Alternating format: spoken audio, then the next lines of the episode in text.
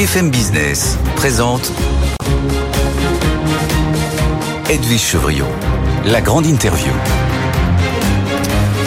Bonsoir à tous, bienvenue dans cette grande interview. Ce soir, je reçois Olivia Grégoire et les ministres délégués chargés des PME, du commerce, de l'artisanat et du tourisme. Bonsoir Olivia Grégoire. Bonsoir Edwige Chevrillon. Merci d'être avec nous. Vous sortez tout droit de l'Assemblée nationale où on parlera du reste de partage de la valeur puisque c'est en discussion, le texte est en discussion à l'Assemblée nationale et puis du plafonnement des loyers commerciaux parce que c'est aussi important. On verra que notamment dans le secteur de l'habillement, il y a des faillites en série. Euh, bah, première question, peut-être une réaction à ce qu'a dit tout à l'heure euh, Emmanuel Macron. Euh, est-ce qu'il faut raccourcir les vacances scolaires? C'est un serpent, un serpent de mer, mais en tous les cas, il a été remis au goût du jour par le président lui-même et qui demande évidemment au ministre de l'Éducation nationale, mais pas que, parce qu'il y a des conséquences économiques, euh, bah, de réfléchir sur la question.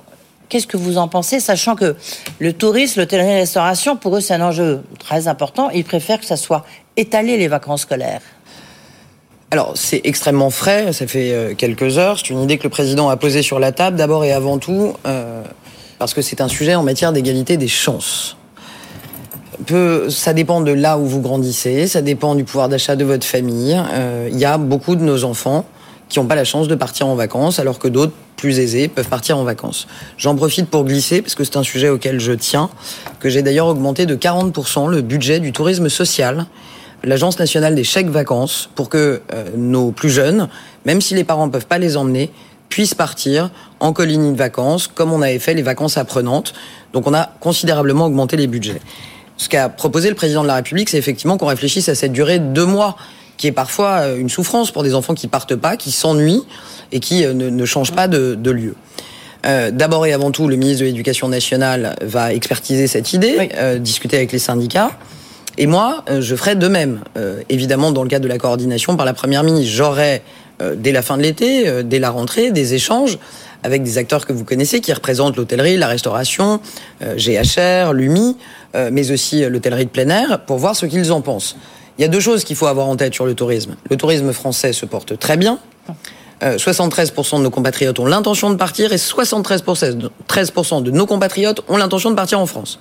Jamais on n'a eu autant de recettes, 58 milliards d'euros, grâce aux touristes internationaux l'an passé. Donc le tourisme français se porte très bien.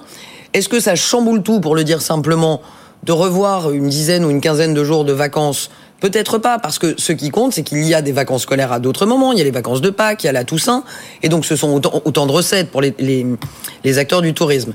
Donc ce sera une discussion qu'on aura très certainement dès la rentrée, main dans la main avec les organisations professionnelles pour entendre leur avis et voir si la perspective paraît possible. Est-ce qu'on a trop de vacances en France? On a pas mal de vacances. Oui, bah, vous osez dire trop de vacances. non, non, parce que euh, c'est pas parce que par exemple moi j'ai choisi euh, de faire ce que je fais et que j'en ai très peu, voire pas, euh, que j'estime que les autres en ont trop. On a une belle productivité en France. Ce qui compte, c'est qu'on travaille peut-être moins. On va travailler un peu plus avec la réforme des retraites qu'on a eu le courage de porter mais on travaille bien et on produit pas mal. Notre productivité se maintient.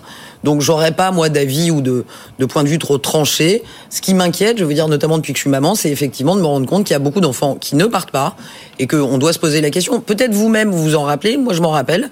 Euh, à la fin du mois d'août, je m'ennuyais et on est nombreux à avoir eu ce sentiment et parfois avoir eu envie que l'école reprenne plus vite ça me semble être une idée qui mérite d'être expertisée rapidement. Moi, j'adorais les vacances. Hein, j'adore toujours les vacances et j'adorais Moi, je partais pas les deux mois et donc à la fin de l'été, je, je, pouvais, j'étais impatiente d'aller acheter mon cahier de texte, comme on disait à l'époque, mon cahier, mes crayons et son cartable. Euh, top départ des soldes aujourd'hui. Oui. J'ai envie de dire, euh, ça intéresse qui encore? Ça vous intéresse encore euh, Top ah, départ des soldes? Moi, ça m'intéresse. On a l'impression qu'il y a des soldes tout le temps. Oui, mais l'un n'empêche pas l'autre. Permanentes. On en parlera avec la crise de l'habillement. L'un n'empêche pas l'autre. Vous avez des sites, notamment des plateformes françaises connues, compétitives, efficaces, qui proposent des promotions toute l'année.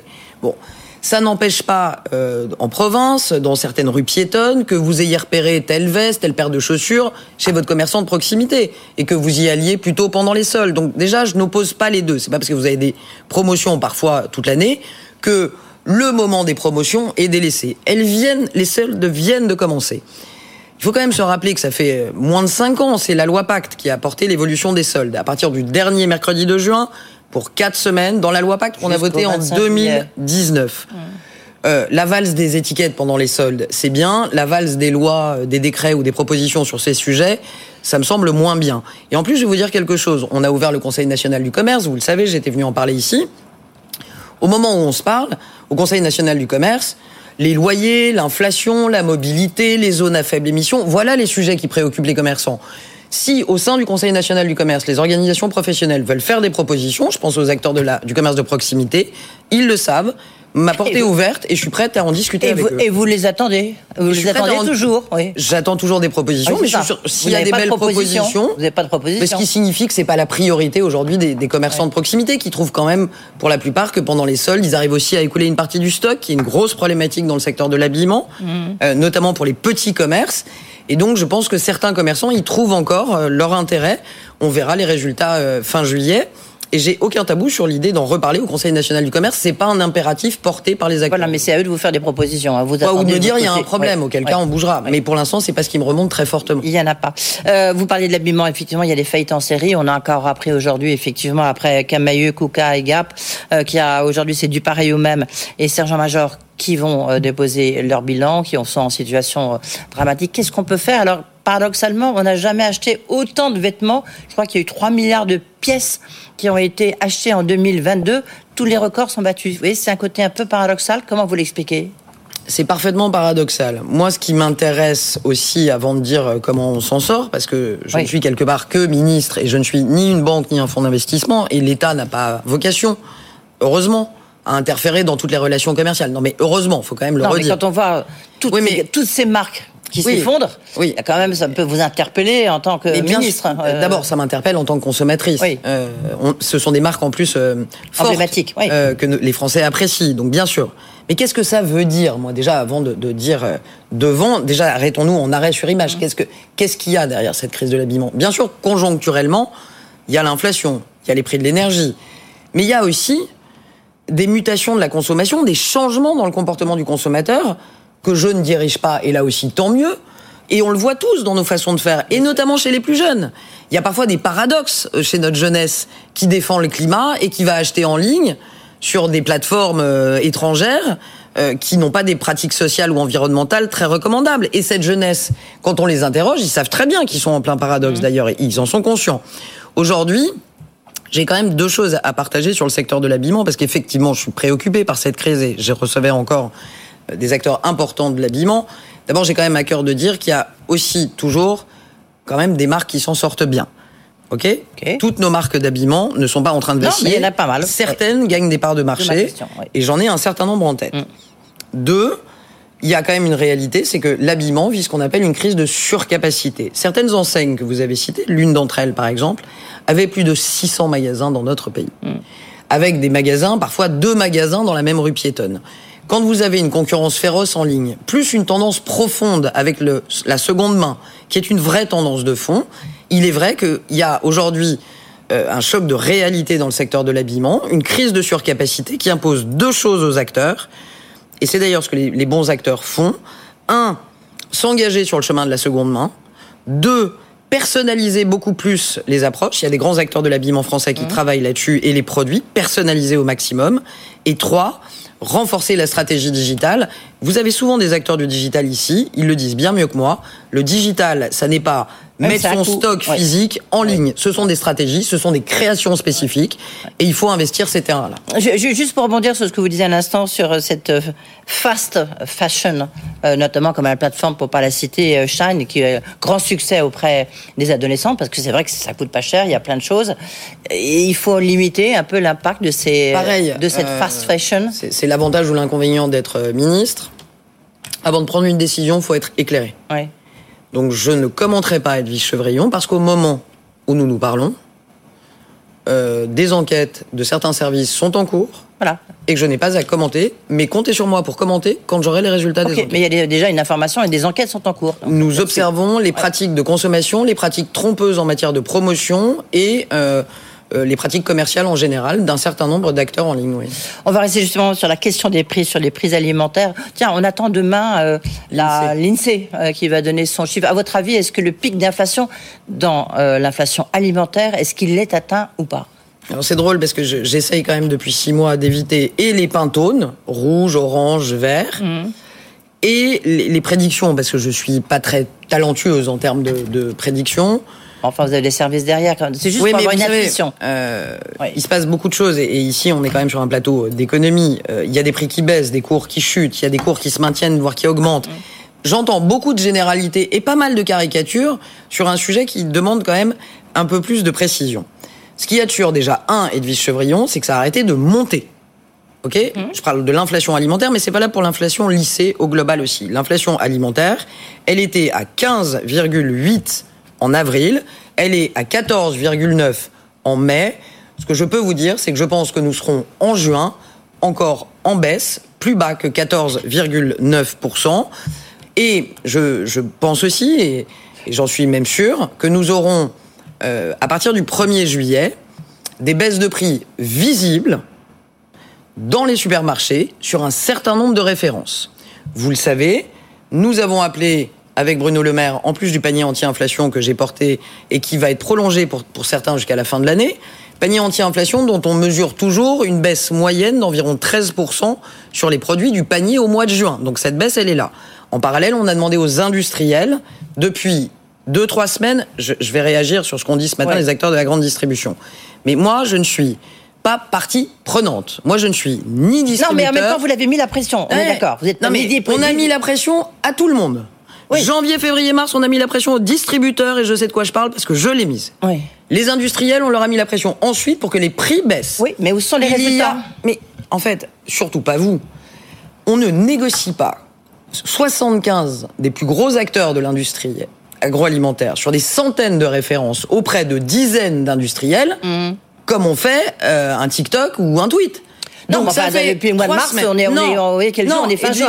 Oui. Non, on n'a pas demandé au mois de mars aux industriels Ouais. De renégocier. On a demandé, Non. il y a moins d'un mois, aux industriels de renégocier avec Oui, mais attends, quand même, je, je reprends la déclaration ce matin, puisque vous l'avez euh, cité Bien sans, le citer, euh, de Dominique Schelcher, le patron euh, de Systémis, chez nos confrères de Radio Classique, qui dit, en fait, c'est pas des négociations, ce sont des promotions, puisqu'on parle du solde euh, tout à l'heure, là, ce sont des promotions, c'est pas des négociations. Donc là, et pour l'instant, on n'a rien Et euh, en termes de sur des négociations commerciales. Et donc Bah, et donc, il appelle encore une fois à des négociations Alors. commerciales, et il dit, les industriels ne jouent pas le jeu. Alors, Voilà. il vous a pas échappé depuis quelques mois. Mm. Euh, les jours pairs, c'est la faute des industriels. Les jours impairs, c'est la faute des distributeurs. Moi, je suis pas là pour donner des points. Moi, je suis là pour garder les tickets de caisse. Ouais. Ok? Est-ce que sincèrement, quand vous achetez un yaourt, comme on les voit derrière vous, est-ce qu'en tant que consommatrice, vous vous dites cette baisse de prix est-elle issue des renégociations commerciales demandées par le gouvernement ou d'une remise sur facture réalisée par les industriels aux distributeurs Est-ce que vous êtes déjà posé cette question? Jamais. Non, vous non voyez mais en même temps, prix... oui, mais en même temps, Non, mais nous on est en train de, on a le droit aussi de juger votre oui, action. Vous voyez moi, j'entends ce que dit, efficace non, mais ou pas j'entends ce que dit Dominique Schelcher. D'abord, moi, je ne juge pas la fin d'un match quand le match n'est pas terminé. On n'a pas terminé les autour, les renégociations autour des 75 industriels.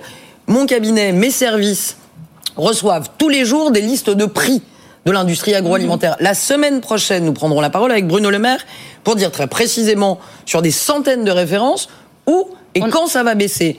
Mais de grâce, ne confondons, surtout ici, ne confondons pas un sujet qui est un sujet interentreprise où il y en a un qui dit tu me fais une remise sur facture, tu me fais pas une renégociation.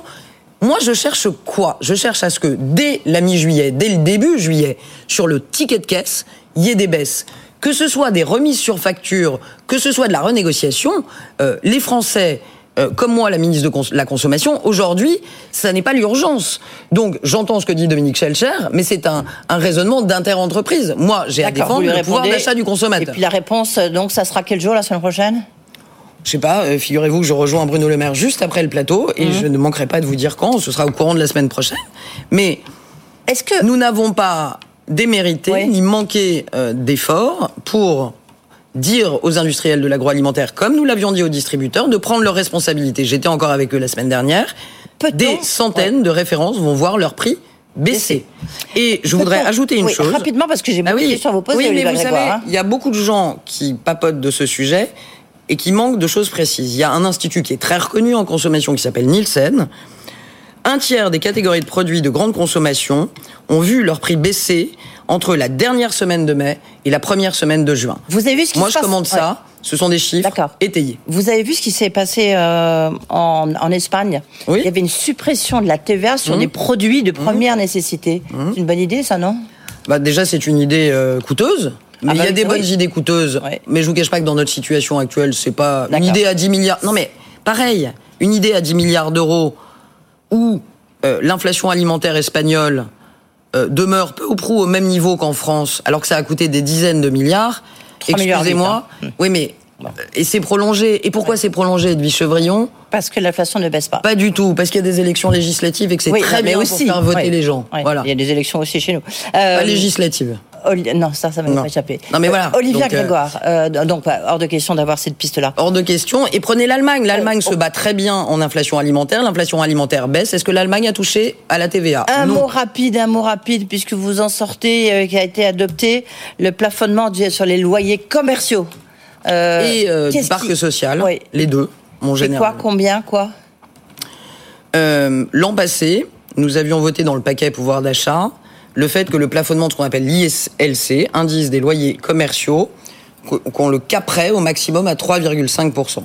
Il y a 430 000 commerces de proximité chez nous, dont dans l'habillement, qui en souffrent. Et donc, nous, vous venons de revoter, et je veux remercier Thomas Cazenave, le député qui a porté cette euh, proposition de loi, contre l'avis euh, des sénateurs, contre l'avis des NUPS, parce qu'il faut dire les choses, le fait que nous allons prolonger le plafonnement des loyers commerciaux et des loyers du parc social à 3,5% maximum d'augmentation. Si nous n'avions rien fait, l'INSEE a sorti les chiffres il y a quelques jours, c'est 6,69% d'augmentation que nos commerçants auraient eu à supporter. Ça vient d'être voté. Merci aux députés.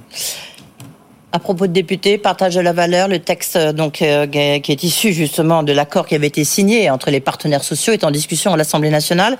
Euh, Il y, a, il y a tout un débat pour savoir est-ce que partage de la valeur, intéressement, participation, voire prime Macron, est-ce que ça doit remplacer, ça va remplacer les hausses des salaires Et il y a beaucoup d'inquiétudes sur ce plan-là, euh, inquiétudes qu'on peut comprendre lorsqu'on écoute certains chefs d'entreprise ici présents sur euh, le plateau de BFM Business. Alors, deux choses. D'abord, l'année qu'on vient de passer démontre que non, Edwige Chevrillon. Des hausses de salaire en moyenne, moi je parle de l'écosystème dont j'ai la charge dans les PME, c'est entre 4 et 5% d'augmentation de salaire qui ont été négociés au NAO en négociation de septembre dernier. Bon, donc les salaires ont augmenté dans la plupart des PME. Et en même temps, c'est aussi dans les PME que vous avez eu euh, le plus de primes Macron, la prime partage de la valeur. Et en plus, la prime Macron, dans ces entreprises, elle a souvent dépassé 1000 euros, c'est-à-dire plus que dans les grands groupes. Donc ce que je viens de vous dire, c'est qu'on peut et avoir vu une augmentation des salaires et avoir des primes. Bon, l'un n'empêche pas l'autre. Deux, je vais revenir un peu en arrière, mais quelle est cette société Et c'est un combat que je mène notamment euh, au Parlement contre l'extrême gauche. Quelle est cette société où il y a que le salaire qui compte? On, on a tous grandi, en tout cas, j'en connais beaucoup, avec des parents qui avaient ce qu'on appelait à l'époque un fixe et qui avaient parfois des primes ou du variable. Ce qui mettait Oui, enfin le salaire c'est quand même tout ce qui tombe chaque mois. non mais ça, ça, Qui ça définit votre- Ça m'a pas échappé. votre mais pouvoir enfin, dans des métiers comme VRP, euh, moi j'avais une mère qui était indépendante et VRP, le salaire permettait de payer ce qu'on appelle les dépenses contraintes, le loyer, l'assurance de la voiture, le- mais les vacances, les petits plaisirs, machin. Heureusement, il y avait des primes. Non mais je pose juste une question. Depuis quand c'est mal les primes? Je demande ça c'est pas mal, c'est juste notamment. que le, Depuis le quand salaire c'est bien aussi. Mais ça n'empêche, l'un n'empêche pas l'autre. Voilà. Ça fait On a compris. L'un quatre ans n'empêche que j'appelle ce débat. Quatre ans, parce que j'ai porté une proposition de loi juste avant d'être ministre, en 2020. Ça fait quatre ans que je travaille sur ce sujet, quatre ans que j'y crois. Est-ce que vous avez une idée de ce que représente l'épargne salariale en moyenne par an pour les Français qui en reçoivent? Pour des millions Bah, d'actifs. ça- dépend si vous êtes dans un grand groupe ou dans une, Non. une PME. Ou là, une euh, moyenne, oui. en moyenne. Oui, je sais pas ce que veut dire la moyenne là. Bah, la Parce moyenne, c'est vous prenez toute la participation, tout l'intéressement et euh, tout l'actionnariat salarié. Vous savez combien ça représente? Ça représente 2440 euros par salarié. C'est un le- 13e oui. mois. Oui, bien sûr, euh, vu comme ça, mais c'est plutôt dans les grandes entreprises. Délai de Mais qu'est-ce qu'on fait justement Oui, délai Bah de Non, mais paiement. on peut Non, pas non, ouvrir oui. la porte et pas me laisser dire que justement ce qu'on fait, c'est enfin faire descendre le partage dans les petites. Absolument, tout à fait. En comprenant que les petites doivent avoir le choix des outils. On peut pas imposer à une toute petite participation ou intéressement. On doit imposer, vous choisissez le dispositif que vous voulez. Ce qu'il faut, c'est que vos salariés aient plus de pouvoir d'achat. Alors, encore deux questions, il nous reste 4 minutes, hein, c'est pour On vous va y dire. si, arriver. euh, délai de paiement, euh, vous voulez accentuer, multiplier les name Parce que bizarrement, c'est les PME, justement, on en parlait à l'instant, les PME euh, qui payent mieux que les grandes entreprises. D'abord, c'est complètement. euh, L'observatoire des délais de paiement est installé depuis des années. Euh, et là, tout le monde se, se félicitait de voir qu'il diminuait un peu ces délais de paiement. Moi, je suis pas satisfaite, pour le dire simplement, et en moins de deux minutes. Euh, un- les délais de paiement en moyenne d'une PME, c'est 47 jours. Normalement, c'est une trentaine de jours, hein, vous le savez. 47 jours. C'est combien pour les grands groupes? C'est 70 jours. Donc on a des PME qui représentent 99% de nos entreprises quand même, hein, qui sont les premières à payer et les dernières à l'être. Moi, je peux pas me satisfaire de ça. Donc effectivement, euh, nous avons décidé, et nous le ferons avec Bruno Le Maire et avec l'ensemble des ministres de Bercy, quand la direction de la répression des fraudes observe que des délais de paiement euh, sont euh, iniques, il y a une communication de la DGCCRF, mais jusque-là, elle n'était pas reprise, pas amplifiée. Je ne me gênerai pas pour citer publiquement les grands groupes qui font de la trésor, comme on dit très simplement, sur le dos des PME. Ouais. Vous savez pour combien il y en a de trésorerie? 12 milliards d'euros. Ouais. Ok, quand on me dit que la trésorerie des PME est tendue, voilà une des sources. 12 milliards d'euros, c'est plus que le budget du ministère de la Justice. Justement, la situation est quand même compliquée lorsqu'on est chef d'entreprise d'une PME, de PMI, oh, ben aussi sans doute des grands, chefs- des grands, euh, des grands groupes. Je voudrais qu'on parle, parce que c'est un sujet qui vous est cher, Olivier Grégoire, pour conclure, la santé mentale des chefs d'entreprise. Qu'est-ce que vous pouvez faire pour eux? Merci déjà de me permettre d'en dire un mot. Je trouve en un mot que ça fait, ça fait des décennies que je trouve que c'est un sujet tabou. On en parle très peu. Et pourquoi tout d'un coup vous, en, vous y pensez? C'est pas, c'est parce que j'ai la chance d'être euh, ministre et que j'ai la chance de pouvoir étayer une feuille de route et de travailler aussi des sujets qui m'importent. Je pense que ce qu'ont vécu les chefs d'entreprise et notamment des petites ces trois quatre dernières années du Covid, de l'inflation, de- est extrêmement difficile. On parle beaucoup de leur résilience. Mais moi, j'ai à cœur aussi de m'inquiéter de leur santé. Vous savez, les entrepreneurs que vous recevez, leur entreprise, c'est leur bébé, ils y donnent leur vie, ils mettent tout un stress, toute une... Et je trouve qu'on ne s'intéresse pas du tout au sujet de la santé mentale et psychologique des dirigeants. Il y a deux formidables associations, APESA à Maroc, qui travaillent main dans la main dans ce pays. D'ailleurs, j'en profite pour dire à ceux qui nous écoutent et qui n'ont pas le moral qu'il y a un site qui s'appelle le portail du rebond.fr où des femmes et des hommes sont là pour vous accompagner, pour vous aider aussi à vous décharger. J'aimerais travailler dès la rentrée prochaine avec ces spécialistes de la santé au travail sur les dirigeants de PME. Et pour- pour que ça débouche sur quoi, vous voyez, sur- Bah, Déjà qu'ils se posent la question, Edwige Ouais. Chevrillon, parce qu'ils ne se posent pas la question. Je n'ai pas le temps d'être malade. N'est-ce pas une phrase que vous avez déjà entendue d'un patron de PME Mm. Et on arrive à des drames. Donc déjà, si on arrivait à ritualiser le fait qu'il fasse un diagnostic pour savoir comment lui y va, au moins une fois par an, et qu'ensuite on les accompagne plus. J'aimerais faire des propositions et plus les accompagner parce qu'on parle beaucoup d'inflation, de chiffre d'affaires, mais pas assez de leur santé. Le- ça veut dire que vous allez. euh, ça- je, je cherche à voir. que- Ça peut être quoi? Ça peut être un texte? Ça peut être une. Ça- une non, réflexion, pas forcément. Ça peut être du réglementaire. Ça peut être le fait que l'État euh, décide d'engager peut-être un peu de budget pour que on, on diffuse beaucoup plus le, le, la- le- le diagnostic, faire un premier diagnostic. Vous savez, quand on a un problème, d'abord faut installer la question. Est-ce que tu as un problème? Je pense qu'il y a des choses à faire là-dessus. Peut-être qu'il faut qu'on soutienne un peu plus les femmes et les hommes du rebond. Je pense que c'est un vrai sujet politique au-delà d'être un sujet économique. On n'a pas le droit à l'échec dans ce pays. C'est quelque chose qui est très mal considéré. Je pense que c'est un vrai sujet de société. Je pense que les patrons de PME ont des choses à dire.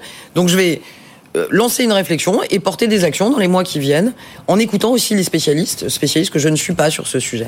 Feuille de route donc chargée, on l'a compris, euh, Olivier Grégoire, mais vous attendez aussi les propositions des acteurs de la distribution, du tourisme. Donc c'est la balle est aussi dans leur camp. Merci d'être venu Merci à ici, vous. Olivier Grégoire, donc la ministre en charge des PME, du commerce, l'artisanat et du tourisme. Voilà, c'est la fin de cette grande interview. Évidemment, pour ceux qui nous regardent à la télévision, un petit QR code qui s'affiche. Vous pouvez la réécouter et la regarder. Sinon, sur le site de BFM Business, en replay tout de suite, comme tous les soirs, c'est Tech Co. François Sorel. Bonne soirée. Good Evening Business. Actu, experts, débat et interview des grands acteurs de l'économie.